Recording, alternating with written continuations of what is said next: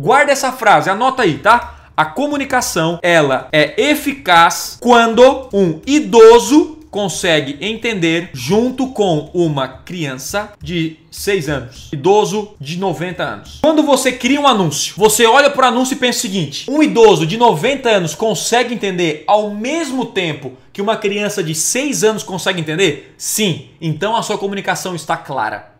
Vai ser eficaz. Ah, Thiago, mas o meu público usa muitos termos diferentes, não sei o que. Tanto faz a maioria das pessoas não tem o conhecimento que você tem. Então você tem que o quê? Reduzir o nível de comunicação para que todo mundo é, entenda. Gente, vocês sabem quem foi o cara, o melhor cara que fez isso na face da terra, independente da sua fé e crença? Jesus Cristo. Jesus é Deus, cara.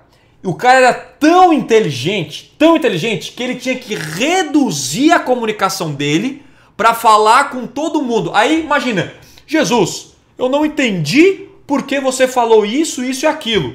Aí imagina Jesus naquela época, né? Caraca, eu vou ter que explicar. Vamos lá. Eu vou te contar uma historinha.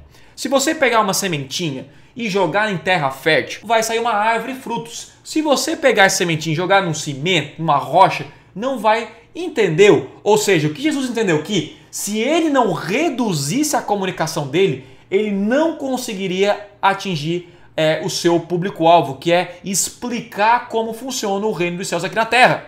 Ficou claro? Então, gente, a maioria das pessoas querem usar termos que não funcionam. Jesus nos ensina tanto, né? E também nos ensina sobre comunicação. Quando você não se comunica bem, a culpa é sua, não é do seu público, tá? Ah, não, meu público não entendeu o que eu falei, então a culpa é sua. Guarda essa frase, a culpa é sua.